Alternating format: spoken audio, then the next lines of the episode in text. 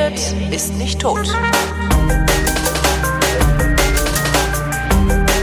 Willkommen zum Geschichtsunterricht einer Koproduktion von D-Radio Wissen und Vrindt und zugeschaltet aus Köln von D-Radio Wissen ist Matthias von Hellfeld, der Historiker und Hörfunkkollege. Hallo Matthias.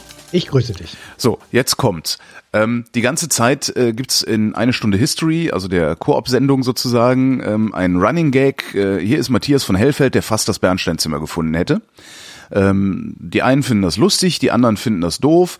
Ich hab mir gedacht, naja, komm, vielleicht kommt's an.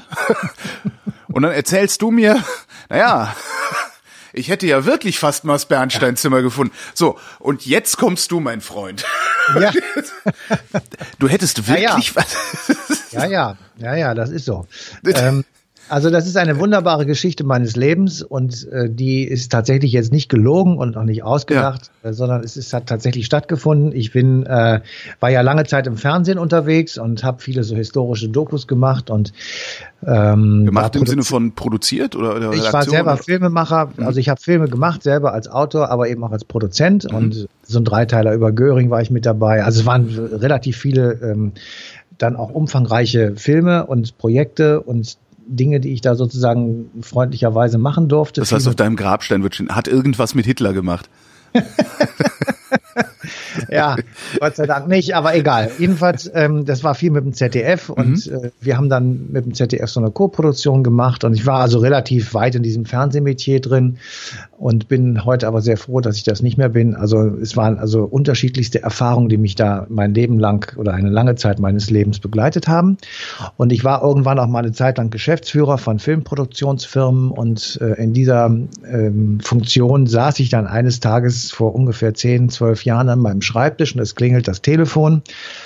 Und es ruft mich ein Kollege eines benachbarten, ähm, nee, nicht eines, also aus unserer eigenen Firma in einem anderen Studio an und sagt, du hör mal, ähm, ich habe hier äh, über eine große Zeitung, die jeden Tag mit vier großen Buchstaben auf dem Titelblatt erscheint, eine Nachricht bekommen, dass sich bei denen jemand gemeldet hat, der also ähm, ganz, ganz sicher ist, dass er weiß, wo das Bernsteinzimmer ist. Und da habe ich erstmal laut angefangen zu lachen, genau wie du. Ja.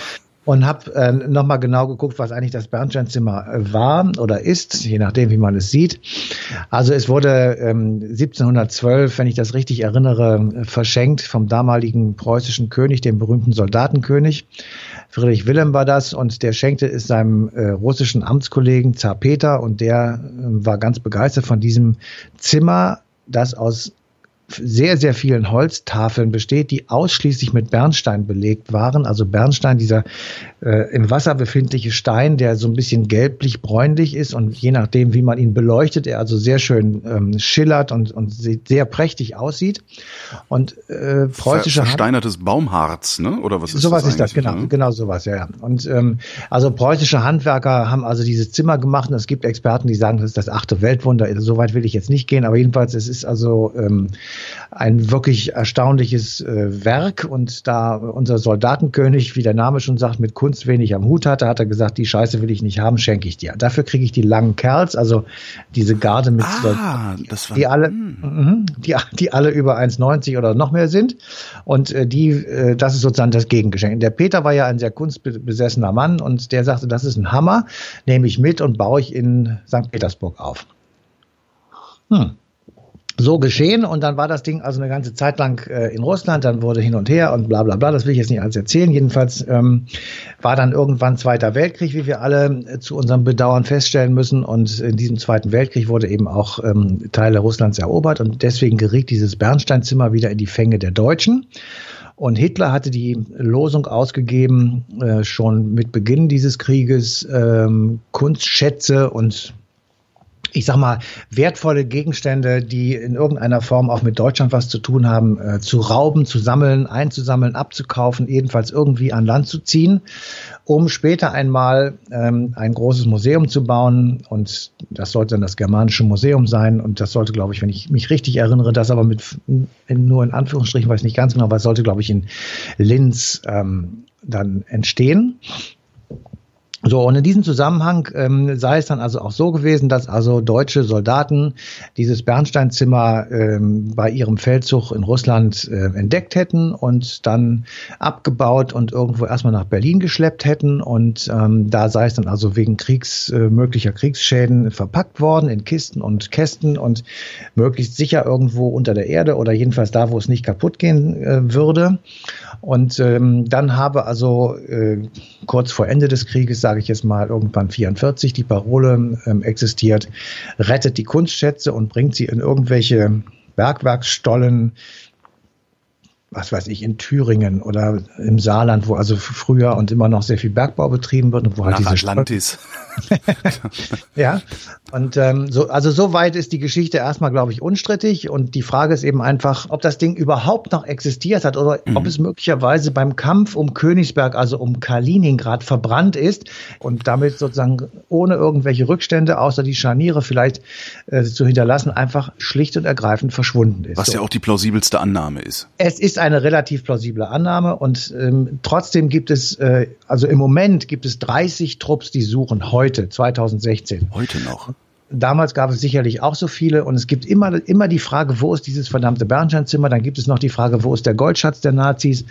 Also die ähm, haben ja offenbar viel Gold gehortet, um also ähm, harte Währungen in Anführungsstrichen zu behalten und zu haben, auch für die Zeit nach dem Krieg. Und das alles ist nicht gefunden worden und deswegen wird danach gesucht. So, jetzt nochmal zu der Geschichte zurück, an der ich beteiligt war. Ich krieg also diesen Anruf und sage immer, ihr habt einen Vogel, Leute, passt auf, das ist alles Quatsch. Ähm, so, nein, hier, guck mal und so. Und dann wurde mir eine Geschichte erzählt, die mir tatsächlich dann auch den ähm, den Boden unter den Füßen etwas weggezogen hat. Also ähm, man habe schon eine gewisse Zeit recherchiert, also die Kollegen in dem anderen Studio, mit dem Zeugen und habe unter anderem eine Tour ähm, in eine bestimmte Region des Thüringer Waldes unternommen. Und dort sei man also hingefahren und der sei schon ganz aufgeregt gewesen und hätte also auf dem Stuhl im Auto immer hin und her gehubbelt.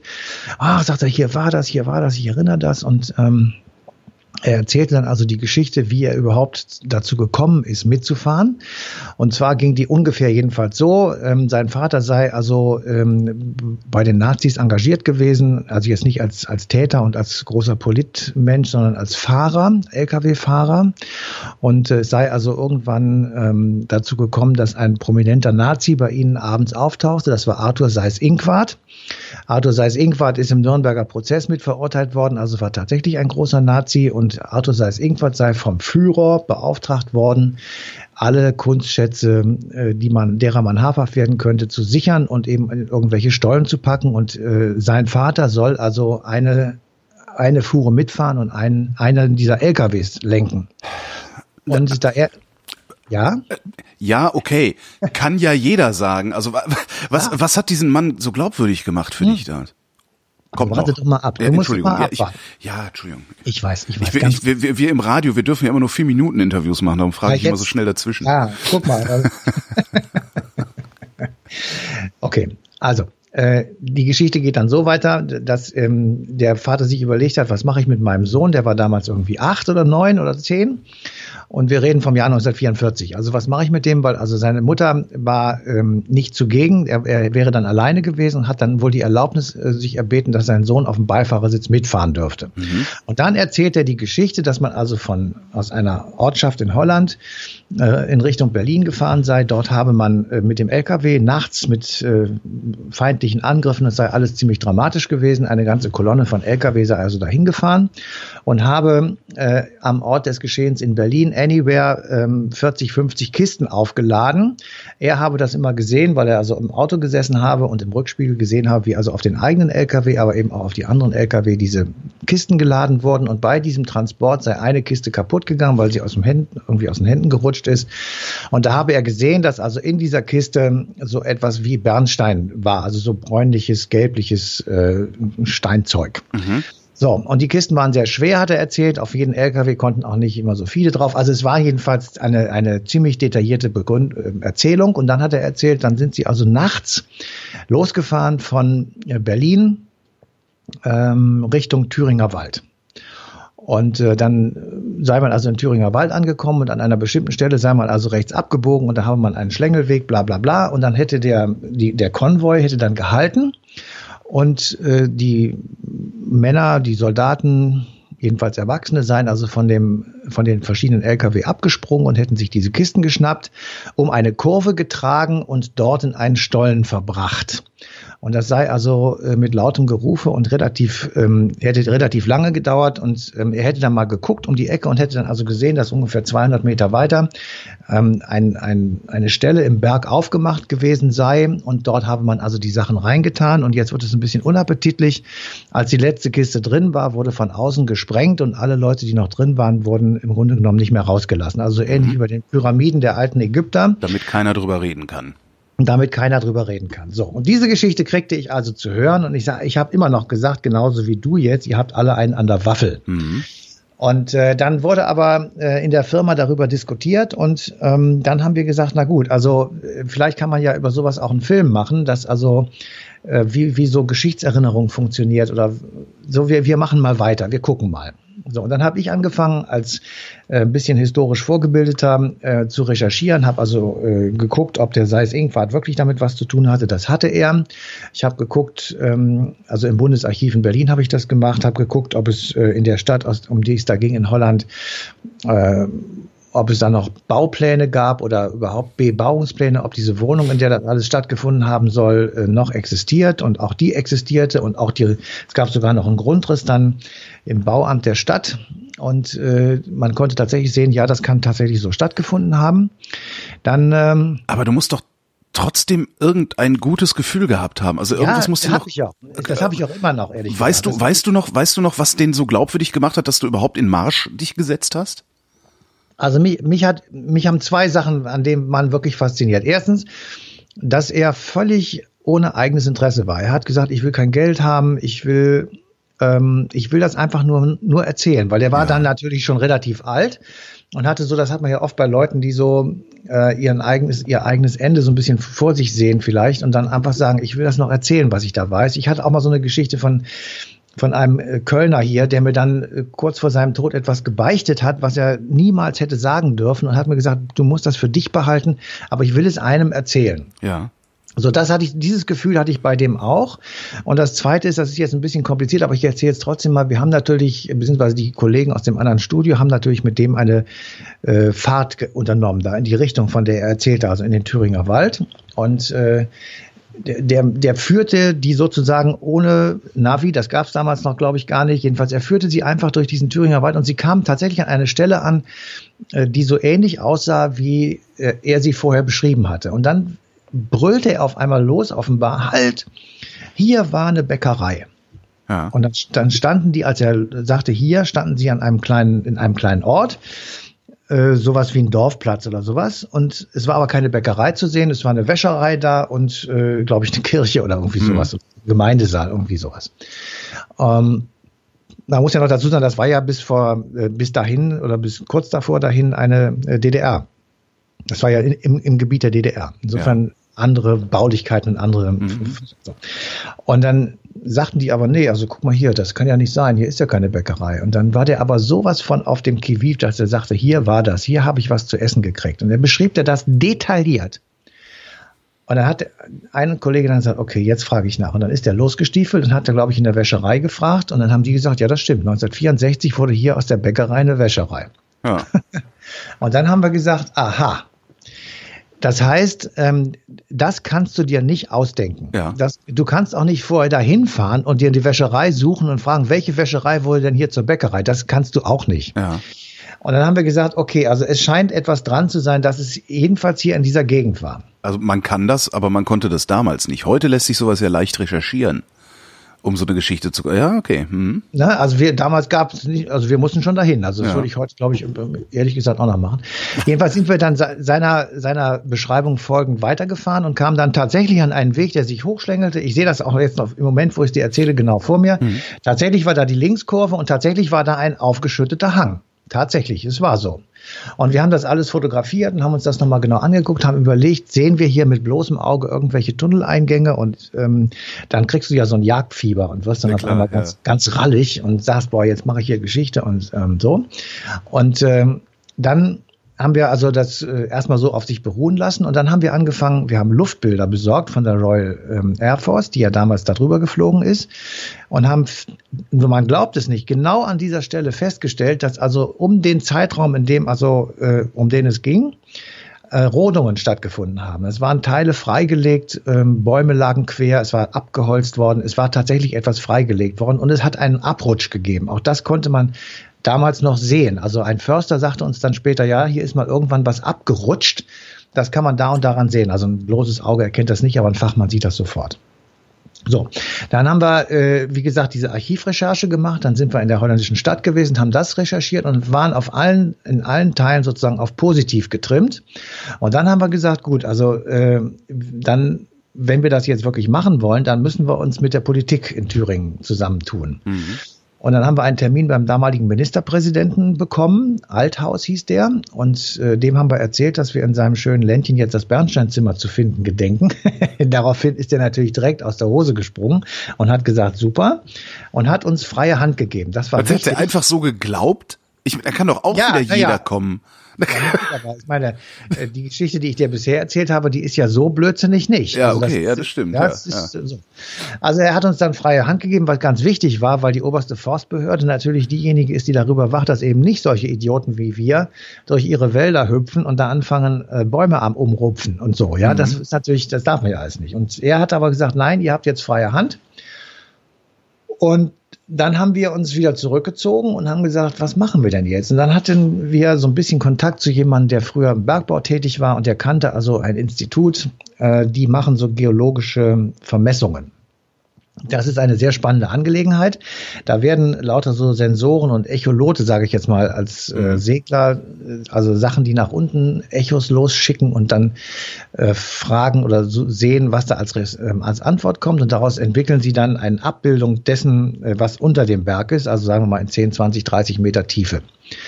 Und mit denen haben wir uns dann zusammengesetzt und haben gesagt, könnt ihr eine, eine Ecke, ähm, ich sag mal, durchleuchten von ungefähr 50 Meter hoch und 250 Meter Länge. Also so ein relativ großes, etwas mehr als ein Fußballfeld. Mhm. Und dann habe ich, äh, da haben die gesagt, ja, das ist kein Problem, da müssen wir da und da und da haben sie es genau erzählt, dann müssen sie also was weiß ich, hunderte von diesen Dingern in die Erde äh, treiben und dann also verbinden miteinander. Das ist wie so eine Art ähm, Spinnennetz, was sich dann auf dem Boden ausbreitet. Und dann äh, schicken wir da unsere äh, Sensoren runter und dann wird also alles Mögliche gemessen. Man kriegt ja am Schluss des Tages, ähm, wenn das alles ausgewertet ist, im Grunde genommen ein Bild der Beschaffenheit ähm, der Nulllinie. Mhm. Also die Nulllinie brauchst du ja, wenn es denn irgendwann einmal dort äh, Stollen gegeben hat, dann sind die ja auf ebener Erde zum Betreten gewesen. Und das, ja. das heißt, wir brauchen die Nulllinie.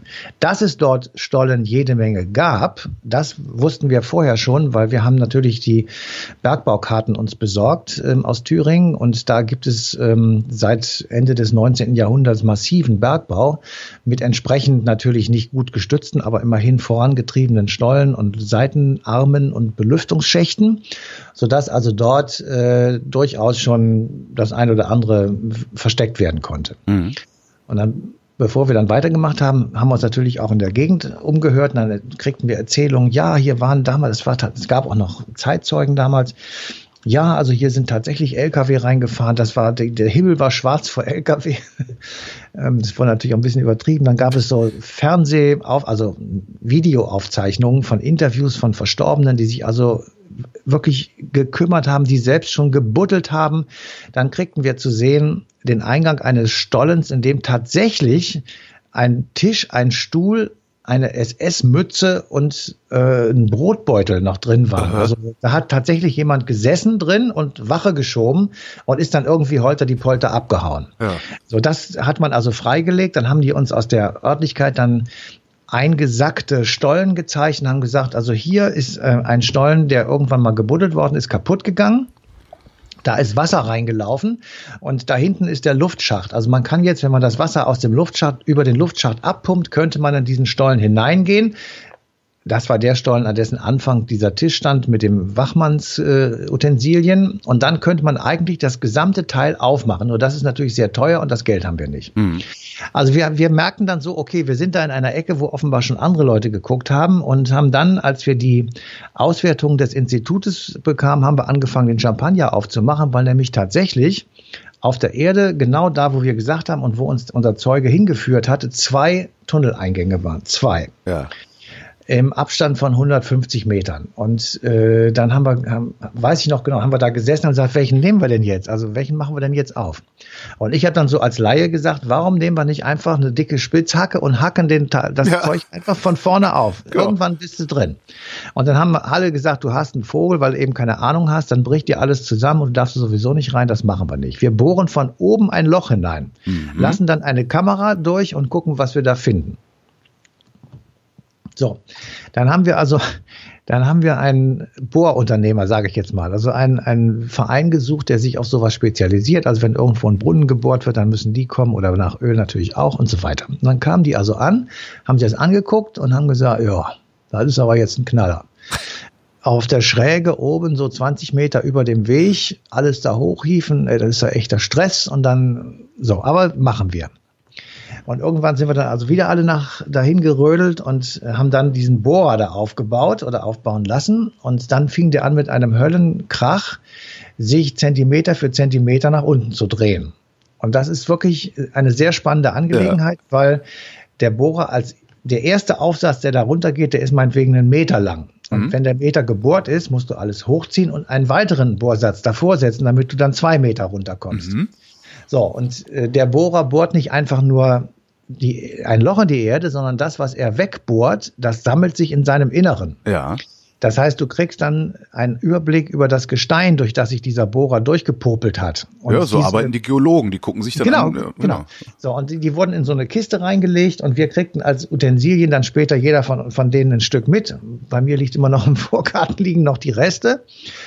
Und ähm, also nach zwei Tagen, glaube ich, war das Ding dann durchgebohrt, irgendwie, ich weiß es nicht mehr genau, 15, 16 Meter runter.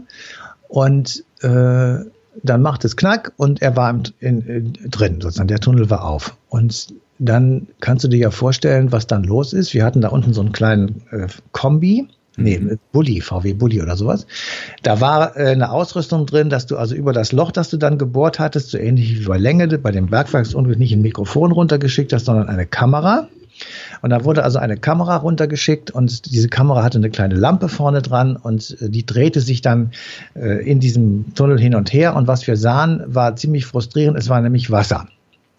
So, und dann habe ich gesagt, ja, Leute, dann lasst uns jetzt einen Schlauch darunter äh, ziehen und wir saugen jetzt das ganze Wasser raus, weil nämlich das Bernstein im Wasser, ja, das ist kein Problem, da liegt es ja eh. Ja. Dann, das ist so, vollkommen klar. Und dann haben diejenigen, die das Geld für diese ganze Veranstaltung gegeben haben, dann irgendwann den Stecker gezogen und haben gesagt, wir machen jetzt nicht weiter, weil das geht dann immer so weiter. Das, und das ist wirklich das Problem auch. Wenn du eben nicht genau weißt, indem du mhm. irgendwie ein Dokument hast, wir haben es da und dahin gebracht, dann äh, bohrst du dann danach die nächste, das nächste Loch auf und dann machst du das nächste und das nächste und das nächste. Und Fass ohne Boden, ja. Fass ohne Boden. Ähm, mittlerweile ist unser Zeitzeuge verstorben und äh, ich habe das auch aufgegeben, weil ich mich da mit anderen Dingen beschäftigt habe. Aber so in meinem ganz tiefen Gefühl drin äh, sagt mir irgendetwas, äh, es ist nicht weg. Und damit stehe ich im krassen Gegensatz zu demjenigen, den wir natürlich für diese Sendung auch interviewt haben. Das ist nämlich Maurice Philippe Remy. Maurice Philippe Remy, den kenne ich äh, von der gemeinsamen Fernseharbeit für das ZDF. Und er ist auch jener, der ein Buch über das Bernsteinzimmer geschrieben hat, weil das ZDF mal einen Film über das Bernsteinzimmer gemacht hat und er daran beteiligt war. Und er ist dann tatsächlich nach Moskau in die Archive gegangen, was ich selber nicht gemacht habe. Das hätte ich vielleicht mal tun sollen sollen. Und dort hat er eben äh, im Grunde genommen die Geschichte her herausgefunden, die für ihn die richtige ist. Und ich habe die Sache andersrum gemacht. Ich habe erst mal einen Dokumentarfilm darüber produziert, dann ein Buch geschrieben. Ich habe mich darum bemüht, die historischen Quellen auszuwerten und einfach zu sehen, was ist mit diesem Zimmer eigentlich genau passiert. Und bin damals in Russland, in Moskau, auf Dokumente und Quellen gestoßen der damaligen sowjetischen Trophäenkommission, also jener Offiziere, die den Auftrag hatten, Kunst- und Kulturgüter in den eingenommenen Gebieten zu sichern oder auch zu beschlagnahmen zum Teil. Und diese Trophäenkommission hat damals in Königsberg festgestellt, amtlich festgestellt, wir haben hier die Überreste des verbrannten Bernsteinzimmers, also alles, was nicht brennbar war. Ich sage Ihnen Beispiele. Die Türangeln zum Beispiel aus Stahl oder die Steinmosaikbilder, die in dem Bernsteinzimmer gehangen sind. Die waren natürlich nicht vollständig zu zerstören durchs Feuer. Bernstein verbrennt rückstandslos, aber den Rest konnte man finden. Und das haben die im Schutt entdeckt und haben dann einen Abschlussbericht gemacht und gesagt, ja, so wie es aussieht, hat das hier noch im Königsberger Schloss gelegen und leider haben unsere Soldaten, die haben ja furchtbar randaliert beim Einmarsch in Königsberg, haben das Schloss angesteckt in ihrem Siegestaumel und damit ist auch das Bernsteinzimmer für immer zerstört. Tja, jetzt ist die Frage, ne?